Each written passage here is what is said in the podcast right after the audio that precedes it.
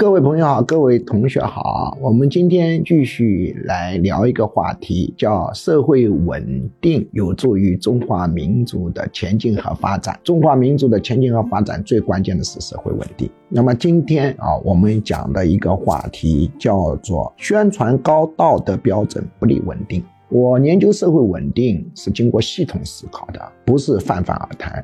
这是我的学术专著啊，你们看看底下的这个出版社。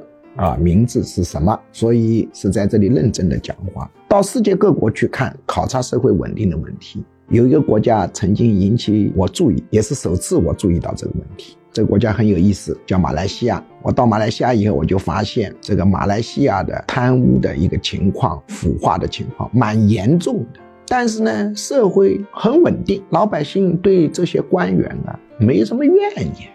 那这是为什么呢？后来逐步研究其他国家的情况，啊，我明白了。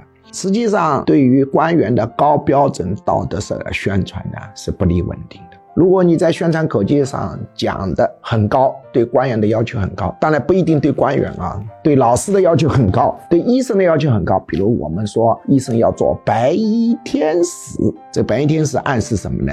要没有任何私欲，像天使一样充满了爱。任何私欲都没有，按这个标准一套，那所有的医生都不会令人满意，所有的教师都不会令人满意。你把这个宣传的道德标准提得很高很高，那对所有的公共管理的干部都不满意了。那所以呢，宣传高道德标准讲大话，并不有利于稳定，这是我非常严肃的一个结论。我们要承认人是人，我们要诚实的承认人的人性。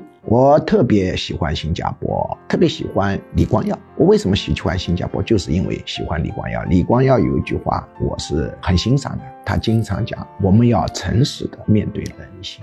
所以，你对这个官员也好，老师也好，各种精英团体也好，我们舆论上、媒体上、公开机构宣传一个非常高的道德标准，好不好？值得思考。